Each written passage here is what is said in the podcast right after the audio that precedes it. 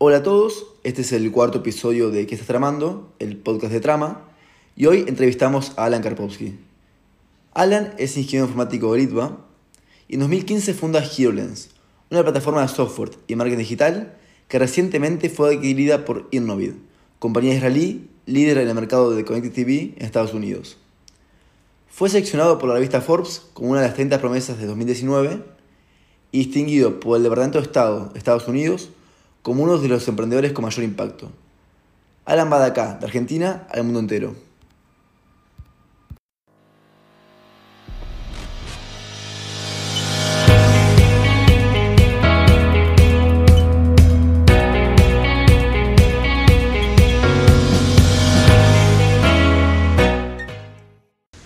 Bueno, hola Alan, ¿cómo estás? Hola, ¿qué tal? Muchísimas gracias por recibirnos acá en, en tus oficinas de Nueva York. La verdad que increíble todo.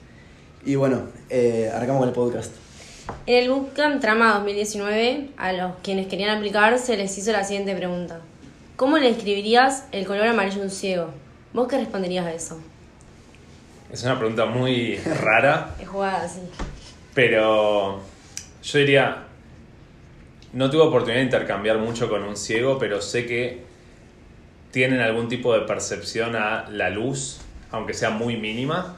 Entonces le diría que el color amarillo es lo más parecido a cuando ellos sienten su, su pico de luz, cuando una persona ciega siente que está apuntada por un reflector adelante y lo reconoce como una sombra o algo, diría el amarillo es eso, como un, un pico de luz. Ok, excelente. Ahora, más yendo a tu historia, digamos, y empezando con todo tu camino emprendedor, ¿cómo empezó todo? ¿Siempre supiste que querías emprender? Siempre lo supe desde muy chico, que iba a eventos de emprendedores, iba a las charlas TED, iba, no sé a cuánto meetup había de, de emprendedores había, pero no fue hasta que armé mi compañía que supe lo que realmente significaba ser emprendedor. Quizás en, en mi historia, en mi pasado, tuve muchos pequeños emprendimientos. Lo conté justo en otro podcast, pero cuando estaba en la secundaria en Ort, armé una página web de resúmenes Ort con unos Yeah. compañeros. Y era un mini emprendimiento de compartir resúmenes, importé cosas y las vendí. Hice como varias pequeñas pruebitas y mismo Trama fue un emprendimiento cuando nos juntamos con otros nueve compañeros a armar una ONG, llámalo así, dentro de la universidad. Pero el- mi primer emprendimiento real fue cuando armamos HeroLens con José y Cristian. Bueno, muchos emprendedores, y me atrevo a decir que la mayoría y casi todos de ellos, han, como tienen sus aciertos, también han errado a lo largo de su camino. En tu caso, eh, ¿qué aprendiste de aquellos errores que pudiste tener? Aprendí mil cosas y creo que sigo aprendiendo. Todos los días veo algo nuevo y veo algo que digo, qué lástima que no lo hice así o que no lo hice así. De hecho, ahora teniendo la oportunidad de haber vendido la empresa y trabajar para una compañía mucho más grande, veo cómo se hacen las cosas, entre comillas, bien, cuando nosotros le hicimos medio chocándonos con las paredes y aprendiendo. Claro. Yo diría que el principal aprendizaje es eh, setear muy bien las expectativas con tu familia, con tu pareja, con tus socios, con tus equipos, eh, en todo sentido. O sea, un buen seteo de expectativas inicial hace que se ahorren un montón de discusiones a futuro y si esas expectativas están bajadas a papeles y a números y a contratos y a cosas donde los dos podamos volver, porque en los años hace que uno pierda la, la memoria, entonces volver atrás y decir, che, hace cuatro años habíamos dicho esto y no tiene que ser un documento legal firmado con un abogado, pero acordate que te mandé este mailcito que decía lo que habíamos acordado. Sí, excelente. Y esto ya, ya que hablas del equipo y de setear todo esto, ¿vos qué, qué considerás, o en el equipo, qué es lo que vos consideras importante? ¿Con quién preferís rodearte? Eh, ¿Cómo consideras eso, esa parte? Siempre yo diría de buscar personas más inteligentes que uno. O sea, nosotros armamos un equipo con in- individualidades muy, muy zarpadas, gente muy, muy inteligente. Y diría también gente humilde, que le guste colaborar, que le guste trabajar en equipo y que se ponga la camiseta. Hay muchas veces que tira mucho más el de tener la camiseta puesta Totalmente. que el tener todos los conocimientos y todos los skills técnicos necesarios para el rol. Bien. Y ahora yendo más al lado de HeroLens y, y se puede ser el éxito que tuviste el año pasado, si tuvieras que hacer un elevator, un elevator pitch eh, acerca de HeroLens, ¿qué dirías? por ahí para los que no entienden qué es un elevator pitch, es explicar en una conversación de ascensor eh, en qué se hace tu emprendimiento, como si fuese a un, a un inversor. Nosotros, para resumirlo, armamos una plataforma tecnológica que automatiza el proceso de generar piezas de contenido online para distintos canales. ¿Qué es esto? Es armamos una tecnología que le permite a las marcas generar banners, videos, Instagram Stories, videos de YouTube y demás a una escala mucho más grande que un equipo tradicional de diseño, apalancándose en un montón de funcionalidades de automatización, optimización y demás. Excelente. Muchas personas, como nosotros, de trama, de la comunidad, tienen muchas ganas de emprender y un espíritu emprendedor muy fuerte, pero aún así tienen muy pocas ideas. ¿Cómo fue que surgió esa idea y cómo fue el proceso de pensarla? En mi caso, yo trabajaba para una startup y el startup este tenía algo bastante copado que era que cada un par de mediodías invitaban a alguien interesante a charlar. Gente de distintas empresas, era simplemente el almuerzo, venía un amigo de la casa a charlar y en esas conversaciones conocí a una persona que un poco me abrió la cabeza de lo que era el mundo del marketing digital y de las falencias que él veía o que, que sentía que había en ese espacio. Y así que diría que la idea en mi caso vino de simplemente escuchar y, y estar perceptivo a esas personas random que venían Claro. a almorzar a la oficina. Bien. ¿Y qué consejo le darías a alguien que tiene muchas ganas de emprender y está en eso, pero no sabe cómo, no sabe cómo empezar o, o no tiene una idea todavía? ¿Qué, qué le dirías? Basado en mi experiencia Claro. personal, el, el primer consejo que le puedo dar es que empiece. Porque una vez que te tiras a la pileta, nosotros saltamos con mis socios a la pileta, renunciamos a nuestros trabajos y no teníamos una idea, no teníamos fondos, no teníamos nada más que ganas. Y la idea fue apareciendo. Y como siempre se dice, la idea es una parte importante, pero lo más importante es la ejecución. ¿no? Vos podés tener una idea muy Totalmente, mala, sí. pero bien ejecutada puede generar muchísimo impacto. ¿Y cómo fue ese proceso, digamos, de saltar la pileta? O sea, millones de dudas cruzadas. ¿Cómo? Sí, en, en mi caso nosotros empezamos a los 24 años con mis socios, vivía con mis padres, no tenía hijos, no tengo hijos por ahora tampoco, Eh, no tenía muchas responsabilidades y me sentía como que no tenía tanto para perder. Si bien per- perdía la oportunidad de aprender, perdía un sueldo muy bueno que tenía, dije, a lo sumo, probamos dos años, no funciona, tenemos, tenemos la oportunidad de volver a nuestro camino de escala corporativa. Así que era, el costo de oportunidad era, era bajo. Bajo, sí, mínimo. Bien. Y mm, más ahora en el plano personal, digamos. ¿Tus días son 100% laburo? ¿Qué, ¿Cómo es un día de Alan común? No, para nada. Eh, un día de Alan común. Ahora estoy, es una Vale. semana rara, va, es un momento raro porque estoy en, en Nueva York, así que me pongo dos camperas, salgo en la nieve. Pero en su momento, yo creo que ese work-life balance del que siempre se habla, cuando tenés un emprendimiento, es medio como que tu work y tu life pasa a ser lo mismo. Claro, sí. Entonces vas combinando cosas. Hacíamos un evento en la oficina de HeroLens y venía mi novia. Eh, era como, o en la cena con mis viejos hablábamos de HeroLens. Entonces estoy con mis viejos, pero hablo de la compañía. Estoy con mi novia, pero adentro de la oficina. Claro. Eh, así que la pregunta concreta, un día tradicional es, cambia mucho. Depende cuál era la necesidad Sí, de la sí. empresa en ese momento. Bien. Bueno, nosotros en el podcast siempre buscamos también eh, comunicar a los chicos que nos escuchan eh, distintas herramientas, usos o costumbres que deberían incorporar o que gente como vos tal vez incorpora y le ha sido útil. Eh, vos, o sea, a lo largo de tu trayectoria, mismo en tu día a día, ¿qué herramientas, qué usos eh, haces que, para lograr tus objetivos? Una de las cosas que más hago es ser muy consistente con los follow-ups, con recordarle a la gente que me debe algo, que puede ser me debe una respuesta, me debe una planilla, me debe un contrato, Claro. que me la mande y no cansarme si me mandé 10 mails, siempre con respeto, hola, como habíamos hablado, no sé qué, follow-up, follow-up, que lleva resultados. Esa es uno, como saber que recordarle a la gente que, que estás ahí es importante. Y la segunda, lo que yo hago mucho es usar, en mi caso tengo un iPhone, pero aplica para Android, el cuadro de notas de los contactos cuando vos agregas un contacto al teléfono y tratar de poner un par de keywords que las tengo medio armadas que me permitan conectar gente con ciudad, gente. Por bien. ejemplo, industria en la que trabaja. Por ejemplo, si tiene o no tiene hijos. Si tiene hijos, cómo son los nombres de los hijos. Un montón de ejemplos después les puedo mostrar. Pero en el buscador del iPhone yo puedo poner industria, marketing online y me salen todas las personas que conozco de esa industria. Eh, deportes o hobbies que le gusta a esa persona, gente que juega al golf, gente que juega al tenis. Entonces cuando estoy en una conversación y alguien me pregunta, che, me estoy yendo a Nueva York, ¿conoces a alguien de tal industria? Pongo en Nueva York, espacio marketing y mi teléfono Ahí. levanta un montón de, de personas. Claro. Vemos que sos medio como obsesivo con el tema de los networking y eso. O sea, ¿qué, qué importancia le ves vos al, al todo el tema de, de- contactos, de tener redes, de hacer redes y cómo te ha servido, digamos, en tu historia? Sí, dicen que uno es el resultado del promedio de las cinco personas con las que más se rodea y también dicen que tu, tu wealth se mide por a quién estás conectado, ¿no? O sea, cuán fácil llegás. Eh, había un profesor de Litva que decía que lo importante no era saber matemáticas, sino tener el teléfono del que sabe matemáticas.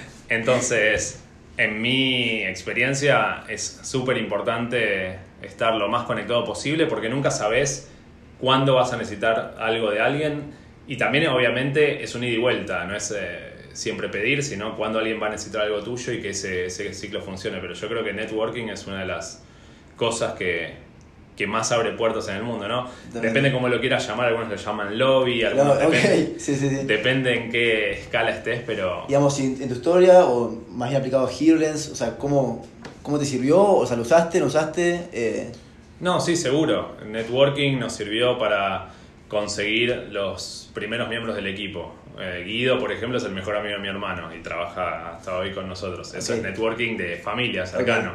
Para conseguir el primer cliente, para conseguir la primera oficina, que nos la presten, para todo y haciendo fast forward cuatro años para vender la empresa.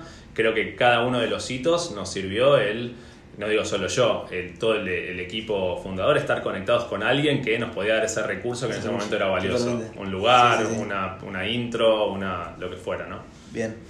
Y ahora que estamos hablando de, de- de networking, de ciertos skills, ¿qué considerás, o sea, actitudes claves de un buen emprendedor? Un montón, pero diría humildad como uno de los actitudes barra valores eh, fundamentales.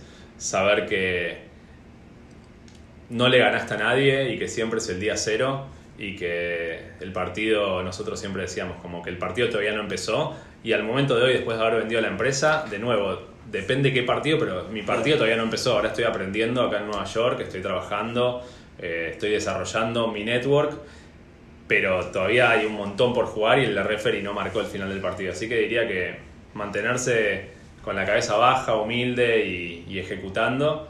Y también tomar la crítica constructiva y también saber decir que no a, a la crítica destructiva. Siempre a uno le van a decir que estás loco, que no va a servir lo que, lo que estás haciendo, así que eh, diría eso, se me viene a la cabeza así rápido. Como, eh, como sabés, la, la comunidad de Trama trabaja mucho con, con la comunidad estu- estudiantil, o sea, son muchos estudiantes, ya sea de Litva o de Argentina, y mucha gente que viene al bootcamp y que no también, están como súper manijas, digamos, eh, por emprender. Eh, ¿Qué consejo le podías dar vos a un estudiante que está en la facultad, con, como vos tuviste, digamos, en aquel momento? ¿Qué le dirías? Eh, ¿Andá por este lado o qué le sugerirías hacer? Por ejemplo, metete en trama, o algo así. Eh, esto no es una publicidad sponsoreada, pero métete en trama. eh, sería una, una buena opción. No, le diría que primero busque industrias o cosas que le llamen la atención. Hay gente que le gustan las finanzas, el marketing, la tecnología, lo que fuera, y empiece a indagar en esa industria qué se está haciendo en otros lugares del mundo, cómo se está innovando en esos otros lugares del mundo. Hoy en día con el acceso que tenemos a Internet, a la información, es muy fácil ver cuáles son las top 10 innovaciones para este año, para esta industria. Sí. Así que indagar esa industria y empezar a, salvo que quieras hacer un ejército de una sola persona, que hay gente que lo hace, hacer todo vos mismo, empezar a conocer quiénes podrían ser tus potenciales cofundadores, que ahí sí, Claro. un evento como el Bootcamp, eh, un meetup, una charla TED y demás, gente que tiene ese interés común de querer cambiar el mundo de alguna manera, podría terminar siendo tu cofundador. Así que empezar a pensar dentro de la lista de tus amigos, parientes, lo- como, como quieras, quién podría sumarse a tu equipo y a quién le podrías vender esa idea de cambio del mundo para, para que juegue para tu equipo. Y tirarse de pileta. Y tirarse a la pileta, como dije antes, Sí, sí. eso es clave porque si no nos quedamos siempre en el mundo de las ideas, de lo que estaría bueno hacer. Eh, saber que tenés un montón de riesgos, yo lo estoy contando con el diario del lunes, de que nos fue bien, se podría decirle, pero en la mitad sufrimos un montón, eh, no tuvimos sueldo, eh, tuvimos costo de oportunidad, nada, todo caía sobre nosotros, a fin de mes caía plata en el banco para pagar los sueldos, es, cero fácil la vida del emprendedor y cero glamorosa. sí. Pero bueno, también tiene sus upsides, ¿no? Sí. Bueno, y ahora remontándonos un poco al, al mundo que nos rodea, esta realidad de las nuevas tecnologías, el intenso, el intenso desarrollo de la robótica, Big Data. ¿A vos qué, qué es lo que más te asombra o te llama la atención y cuáles crees que van a ser las próximas innovaciones? Hoy en día estamos para mí viviendo como en esta, diría en esta década o dos décadas de tecnologías exponenciales donde un montón de cosas y un montón de reglas están cambiando. Y si bien no tiene nada que ver con mi industria, a mí lo que más me llama la atención es cada vez que leo alguna tecnología que es capaz de resolver el problema más grande que tiene la humanidad, que básicamente es morirse. O sea, estamos bastante cerca de que existan tecnologías que puedan hacer parar la muerte o hacerle un delay a la muerte lo suficiente tiempo, no sé, suponete que conseguimos hacerle un delay de 20 años va a haber en esos 20 años alguien que haga investigación y desarrollo para curar una enfermedad y después extenderla 5 años más y después 20 años más. Entonces, estamos cerca a eso, así que lo que más me llama la atención es cómo, cómo solucionar este problema de la muerte y, todo lo que se viene en términos de personalización de em, remedios. Impresoras, leí sobre impresoras que en vez de imprimir eh, algo en 3D, imprimen la cápsula que vos necesitas, porque ¿por qué todo el mundo tiene que tomar ibuprofeno 400? Si vos necesitas 392, poder tener en tu casa de alguna manera un aparato que te permita sacar una pastilla de ibuprofeno 392, que es lo que tu cuerpo necesita. Entonces, como entender eso, que todo va mucho más hacia la personalización en todo sentido. Sí, sí, terrible. Y desde el punto de vista más, tal vez internacional y de mercados, eh, China está creciendo eh, a tasas chinas justamente, o sea, está creciendo un montonazo, tiene un gran, un gran potencial. Y un emprendedor como vos, ya internacional, eh, ¿cómo, cómo, ve este escenario? ¿Cómo lo mira? ¿Con qué ojos? Nosotros en un momento analizamos ir a China, de hecho ganamos un premio y mi socio José fue a China. Nos dimos cuenta que la cultura era muy distinta, el time zone era muy distinto, era muy, muy, era una inversión muy grande para nosotros tener que meternos en el mercado chino, pero sin dudas lo que vos decís es real, no sé lo suficiente de China como para dar como una respuesta categórica, creo que tiene muchos problemas sociales a nivel gubernamental, cómo se maneja la transparencia, la información, los ciudadanos están bastante oprimidos, tiene esos temitas que no son menores, pero claramente si así todo, con todos esos temitas que tienen, están creciendo estas tasas, cuando se libere un poco la cuestión, eh, claramente deberían ser la próxima potencia, mundial número uno, sin duda. Y una gran oportunidad también para muchos, imagino. Seguro. Para que tengan el ojo. Para, Y para los chinos mismos. Y sí, totalmente. Bueno, para ir cerrando, eh, vos después de haber venido a HeroLens y ahora estar trabajando activamente en Innovid, ¿qué es lo que sigue? ¿Qué estás tramando? Ahora estoy tramando un año de aprendizaje, de networking, de nosotros le vendimos la compañía a Innovid y hicimos un handshake, como un pacto de caballeros de vamos a hacer que pasen un montón de cosas, vamos a hacer que la gente, nuestros equipos que teníamos se integren con los tuyos, vamos a hacer que el producto nuestro se pueda vender a escala global, vamos a tenemos un montón de objetivos de desarrollo de producto, desarrollo de mercados, así que medio que ahora que ya estoy más tranquilo con la parte económica de que los salarios no dependen de mí, de que el, alquiler de la oficina, un montón de cosas, me saqué esa mochila, ahora estoy más en mindset de ver cómo lo que nosotros teníamos lo podemos subir a los hombros de gigantes que serían Innovid para llevarlo al siguiente nivel. Esto en el contexto de estar viviendo en Nueva York, con un buen salario, con oportunidades de conocer nuevas empresas, nuevas ideas, así que estoy como muy abierto a escuchar, pero no tramando algo ya de corto plazo. específico, bien. Y ahora como más para ir cerrando y despiéndonos, si alguno de los, oyentes que quiere conocerte o comunicarse con vos, ¿cómo, ¿cómo puede hacerlo? Sí, me pueden escribir un mail, mi mail es carpoa.gmail.com, K-A-R-P-O-A de Alan, arroba gmail.com. O supongo que en el podcast aparecerán los datos de contacto también, pero mail es la, la, más sencilla. Increíble.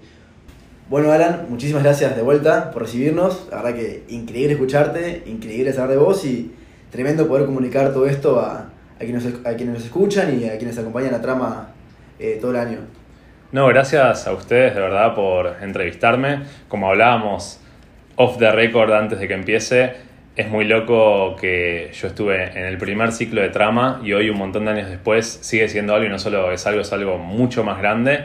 Así que felicitaciones por todo lo que lograron y ojalá este, este pequeño podcast así de como de preguntas rápidas eh, y con respuestas bien cortitas y al pie eh, le, sirva, le sirva a alguien, le inspire a alguien. Con eso yo ya me siento contento si alguien después de escucharme eh, o me escribe o dice, che, yo tenía esta idea y me ayudó a tirarme a la pileta. Así que nada, gracias. Ese es el objetivo. Así que muchísimas gracias de vuelta. Gracias a ustedes.